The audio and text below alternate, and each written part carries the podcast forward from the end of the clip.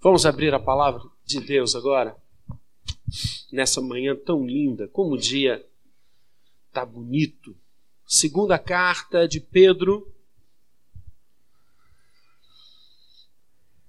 capítulo 1. Nós estamos no verso 5, onde o apóstolo nos exorta a reunir, a agregar lá no grego, somar, adir algumas coisas à nossa fé. E isso de forma diligente, de forma intensa, de forma responsável. Então, contextualizando, verso 5, já oramos pela iluminação, nosso futuro reverendo orou.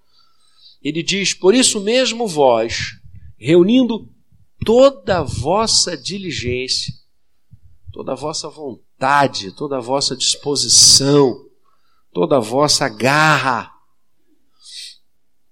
associai com a vossa fé a virtude. Paramos aí. Conversamos sobre isso. E falamos, ainda que rapidamente, que a fé cristã não é uma fé é, é, é imersa num isa, isolacionismo ou mesmo numa inércia. A fé cristã ela tem virtudes, ela impacta a sociedade, o meio em que os cristãos vivem, o nosso dia a dia com virtudes. Falamos sobre isso.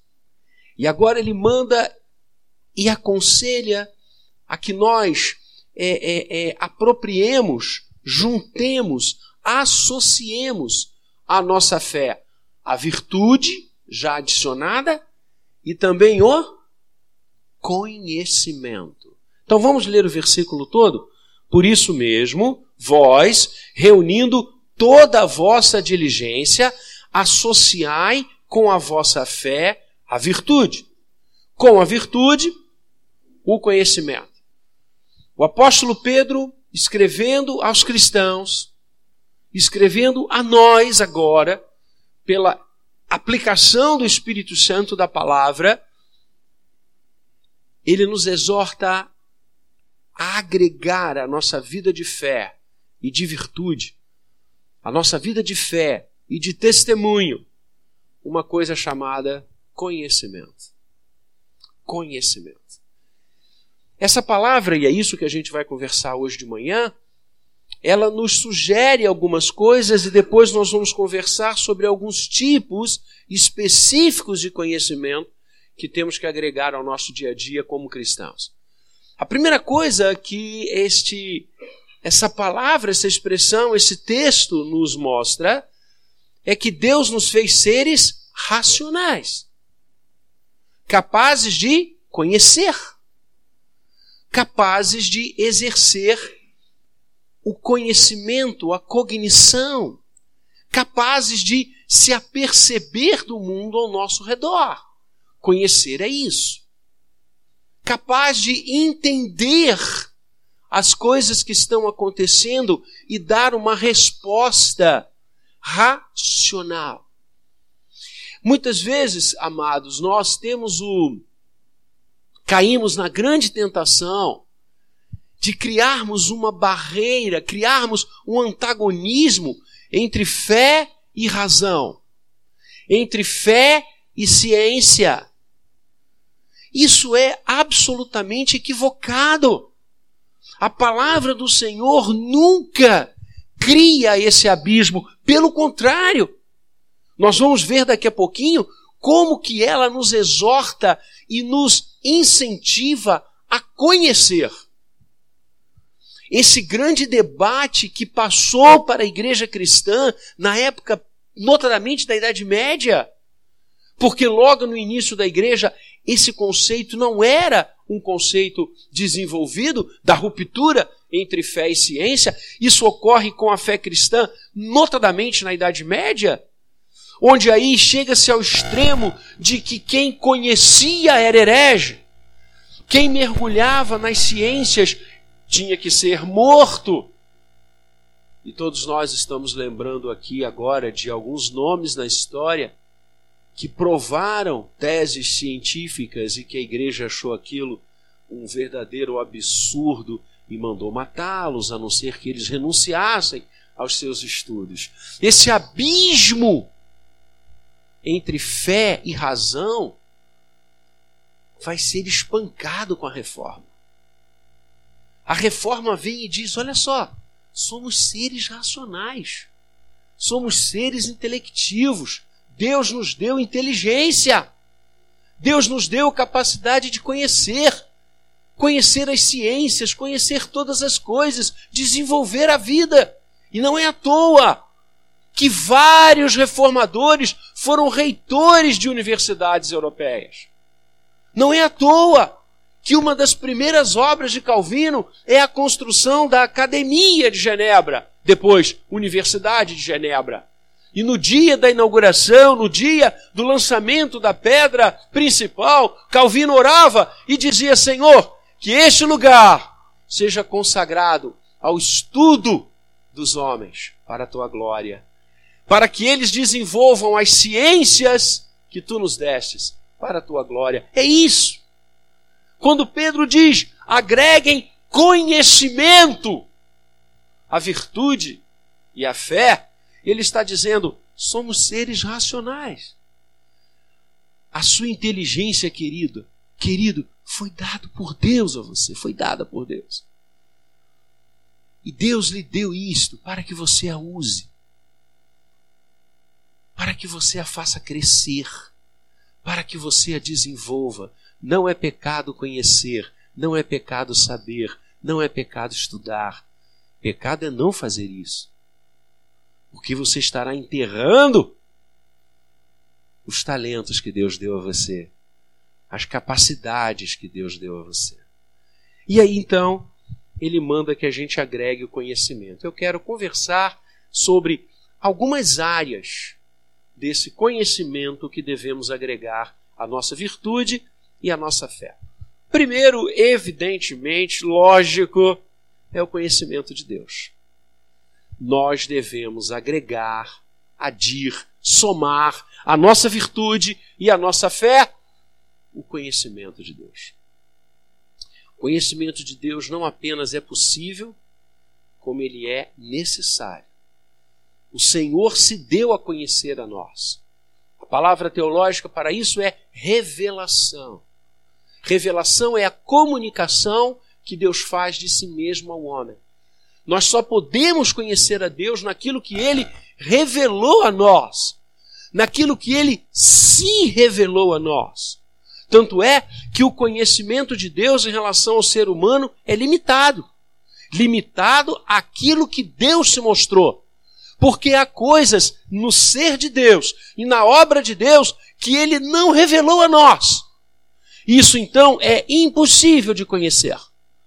O conhecimento de Deus não acontece dentro de uma sala com frascos, com poções. O conhecimento de Deus é revelado por Ele aos nossos corações naquilo e sobre aquilo que Ele quis fazê-lo. Deuteronômio 29, 29, as coisas reveladas são para vós e para vossos filhos, as coisas que não foram reveladas pertencem única e exclusivamente ao Senhor. Ponto. Existem áreas na vida de Deus, do ser de Deus, das ações de Deus, que nós avançamos, avançamos, avançamos, porque Ele revelou para nós em Sua palavra, mas há momentos que a gente para. Por mais teólogos que sejamos, por mais conhecedores que sejamos das coisas de Deus, não temos como avançar. Porque o conhecimento de Deus não é empírico, ele é revelado. É Deus quem revelou para a gente aquilo que ele deixou a gente conhecer. Há coisas que ele não revelou. E essas coisas que ele não revelou, se alguém explicar a você, corra. Tem gente tentando. Tem gente tentando. Né? Mas olha, eu quero dizer a você que o que Deus revelou dele possível de nós conhecermos é tão gigantesco que quase toma todo o universo. Por isso, o que eu e você temos a conhecer dele, que coisa linda. Por isso o profeta Oséias dizia, e é lindo esse texto: conheçamos e prossigamos em conhecer ao Senhor. É uma exortação a você conhecer de Deus. Quando é que você conhece de Deus? Primeiro, quando você mergulha nas Escrituras. Porque ali Deus se revelou de forma plena para todos nós. Revelou a sua vontade, revelou o seu caráter, revelou o seu plano, revelou os seus intentos. E como dizia o poeta no passado, os seus intentos cumpre Deus no decorrer dos anos. Quando você vai olhando a história sob a luz das Escrituras, nossa, como fica claro o que Deus está construindo, fazendo e realizando. Então, quer conhecer a Deus, quer seguir o que Pedro está dizendo, agregar conhecimento à sua virtude, à sua fé, e o primeiro conhecimento é o conhecimento de Deus, mergulhe nas Escrituras. Mergulhe no sola Escritura, porque aqui o Senhor se revelou. Você pode conhecer objetivamente a Deus nas páginas da Bíblia Sagrada. E eu diria, sem medo de errar, que qualquer conhecimento de Deus fora das Escrituras é invenção humana. É invenção humana. Sou reformado, só a Escritura. Só ela é a minha regra de fé. Eu creio o que a Bíblia diz. Grande presbiteriano, tive a honra de conhecê-lo e conviver durante quatro anos com ele, Júlio de Andrade Ferreira, chamado com carinho nosso de Julinho. Reverendo Júlio, velhinho de Andrade Ferreira, dizia uma, escreveu, conheça a sua Bíblia. Nós já estudamos aqui na igreja, na origem da nossa igreja, os livros todos da Bíblia. O reverendo Júlio dizia, foi professor no seminário de Campinas muitos anos, ele dizia: O que a Bíblia diz, eu afirmo. O que a Bíblia nega, eu nego. O que a Bíblia silencia, eu estudo. Esse é o ponto. Conhecer a Deus, mergulhar nas Escrituras. E conhecer a Deus, mergulhar em Cristo. Não há como você conhecer ao Senhor sem olhar para Cristo. Bart dizia: quer ver Deus, Olhe para Jesus. Quer ver como Deus pensa, age e fala? Olhe para Jesus. Quem vê o Pai, vê a mim. Quem vê a mim, vê o Pai. Eu e o Pai somos um.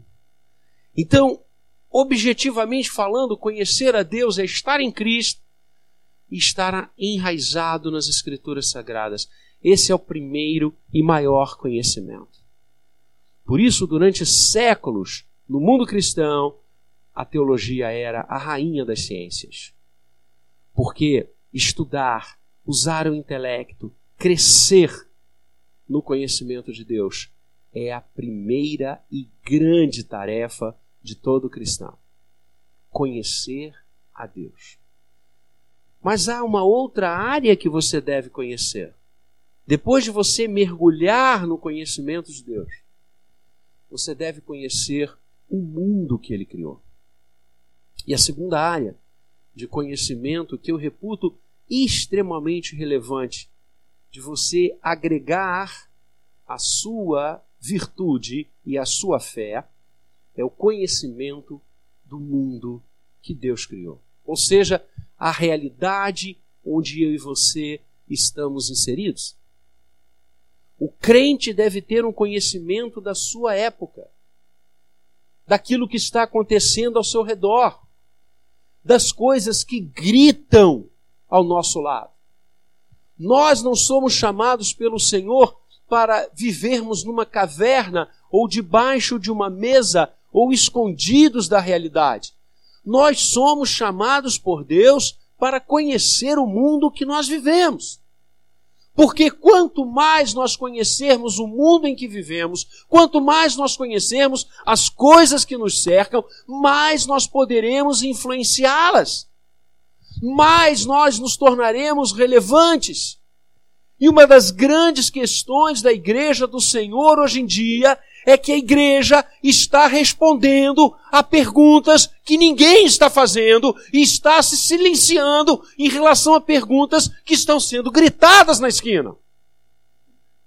Nós somos chamados a conhecer o nosso mundo. O que, que está acontecendo?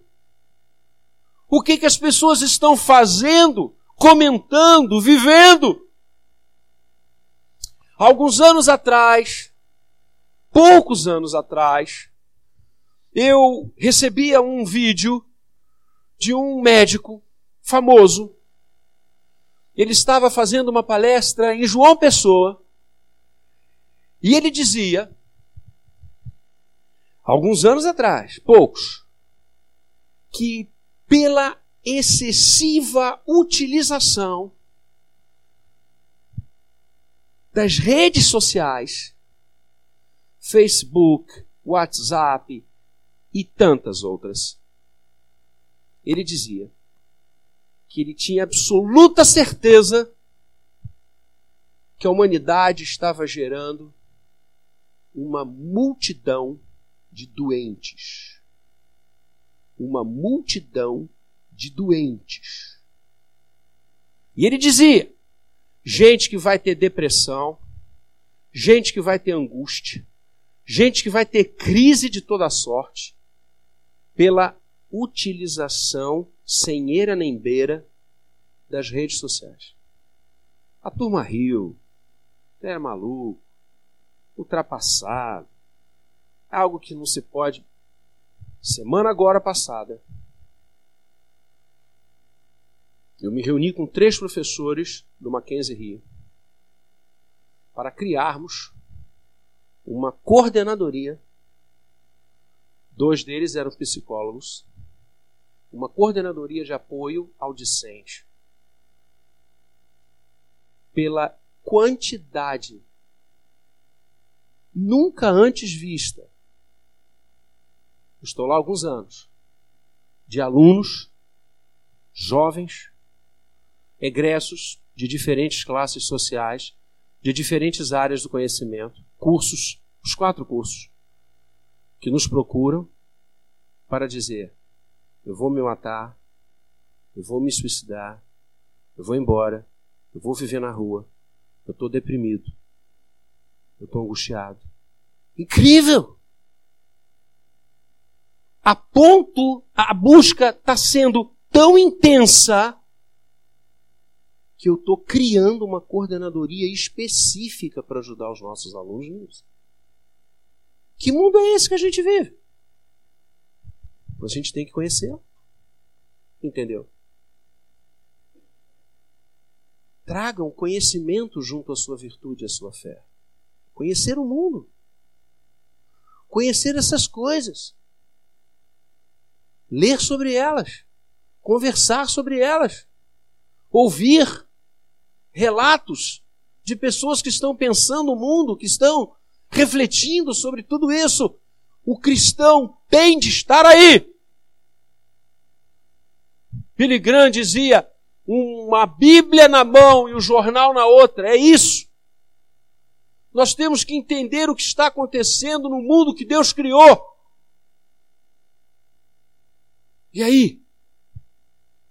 Quando a gente ouve, como eu ouvi alguns dias atrás, 2060, se eu não me engano, se continuar a mesma produção de lixo e os mesmos lançar de lixo nas águas, nos rios, nos mares, a perspectiva, se eu não me engano, 2060 haverá mais plástico nos oceanos do que peixe. E aí? Esse é o mundo que eu quero para os meus netos? Não. Agora, se eu não estou nem aí para eles, isso não me afeta. Como não afeta você? Entende o que eu estou tentando falar?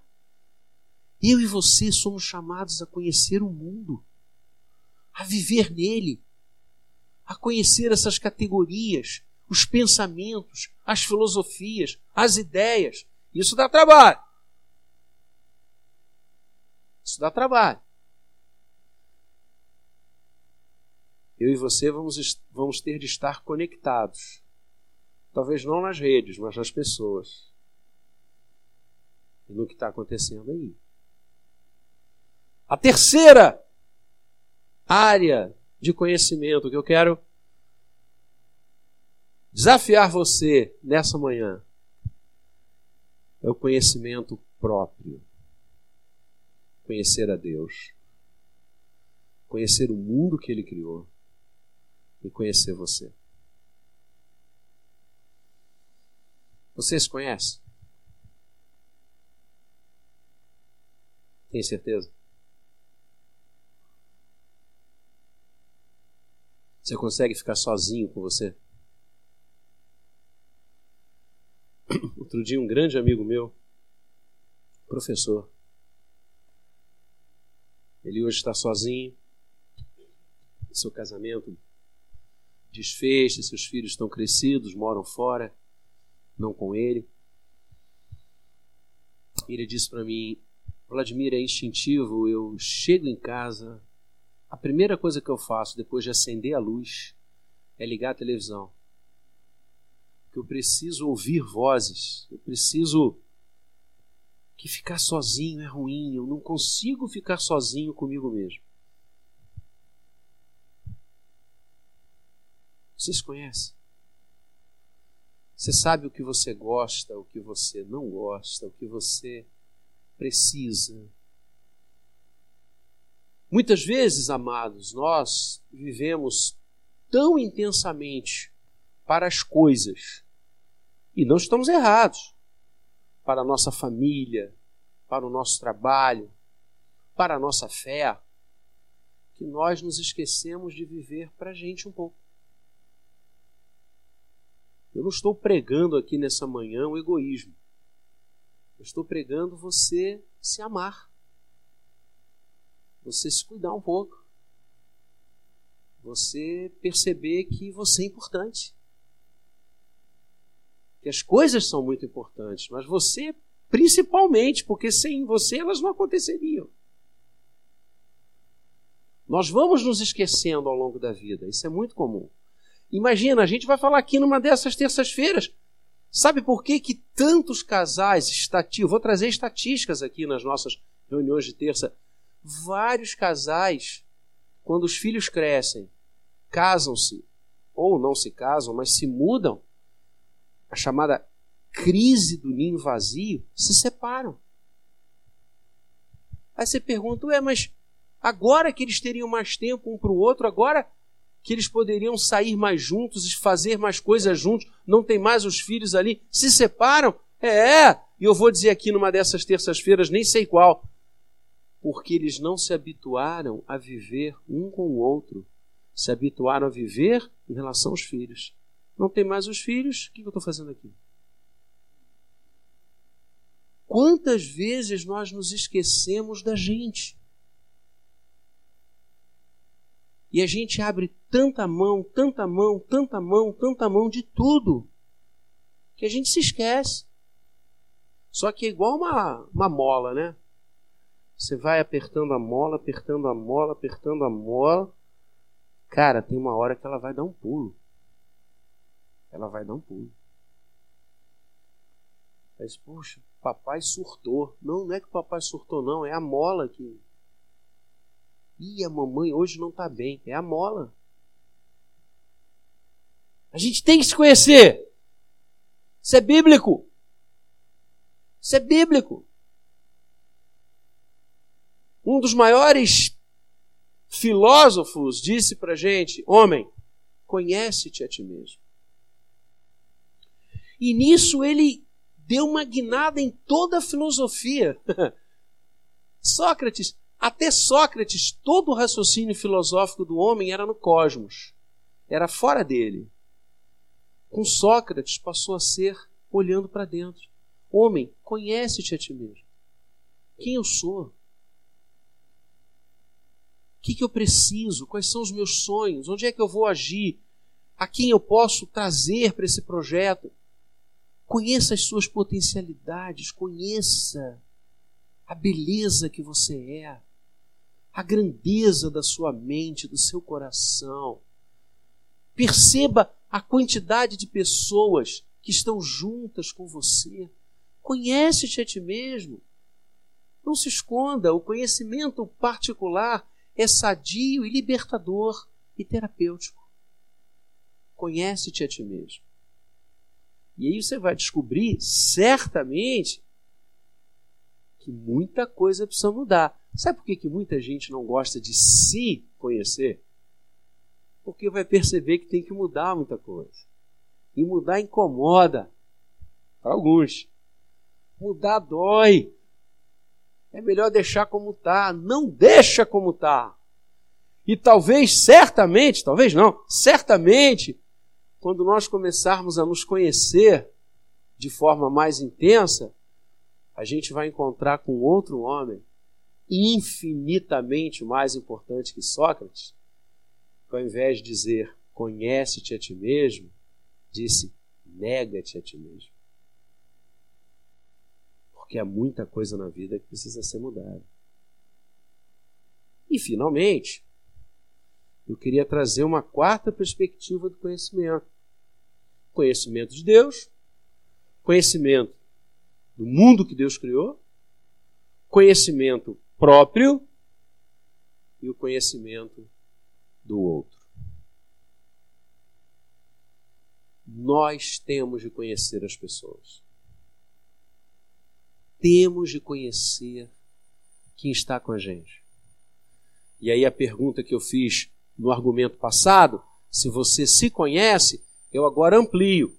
Você conhece as pessoas que estão com você? Você realmente conhece? Você conhece a sua esposa? Tem certeza? Você conhece seu marido? Você acha que ele não mudou nada? E eu não estou falando no físico, não. A gente vai conversar algumas terças-feiras aí. Casamos com uma pessoa. Hoje, estamos casados com outra. Ué, o Alan me conheceu, eu tinha 20 anos. Você acha que eu sou o mesmo? Essencialmente posso ser. Mas quanta coisa mudou na minha vida? E não foi a barriga e a perda dos cabelos. Foi infinitamente mais do que isso. Você tem que conhecer o outro. Conhecer o outro é um exercício fascinante. Também dói. Também dá trabalho. Minha avó dizia, e eu concordo com ela: impossível conhecer alguém se você não come com essa pessoa um saco de sal. Rapaz, você já viu um saco de sal? Até aquilo ali tudo ser usado no tempero da comida. Ó! Não tem como conhecer o outro sem dialogar com o outro. Não tem como conhecer o outro sem ouvir o outro. Deus foi sábio, Deus nos deu uma boca e dois ouvidos para sinalizar claramente que você deve ouvir mais do que falar. Você quer falar o tempo inteiro, você você sabe, né? O outro não. Aí você não ouve o outro. Nunca vai conhecê-lo. Conhecer o outro é colocar-se nas sandálias dele. Nas sandálias dele. Você não imagina o que o outro já passou. Por que, que ele é assim? Não saiu do ovo. Tantas coisas aconteceram, circunstâncias, lutas, carências. Você não sabe o que aconteceu. E aí a gente sai julgando, Mateus 7, não julgueis. A gente sai julgando e muitas vezes assassina os outros, né? Os isola. Você está matando a pessoa sem conhecê-la. Sem conhecê-la. Eu vejo isso muito nas nossas relações de trabalho. Quantos funcionários nós poderíamos recuperar e fazê-los, nossa, atuar muito se nós o conhecêssemos? se nós conversássemos com ele, se nós o ouvíssemos. Perguntas assim simples: como seria melhor o seu trabalho aqui? Deixa o outro falar. Conheça outra pessoa. Caminhe com ela. Às vezes a gente cria um pré-conceito, que é isso mesmo, né? É um conceito anterior a qualquer base. E a gente isola. Por quê?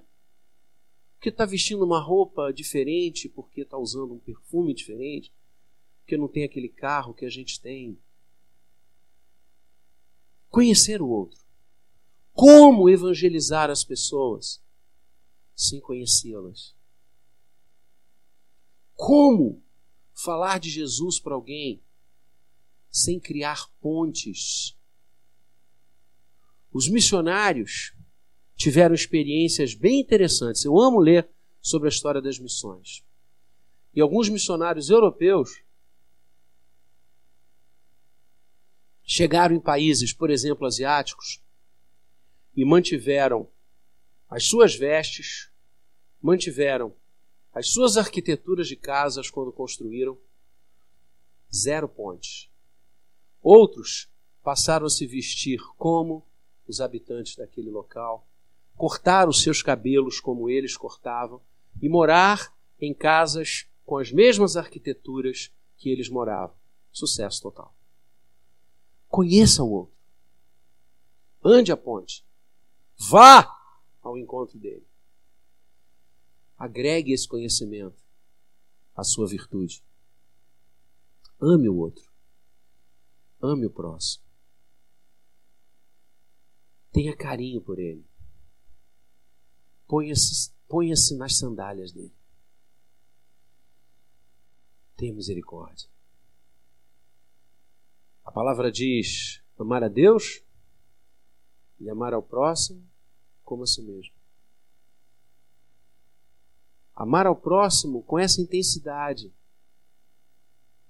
que você se ama e ama a Deus.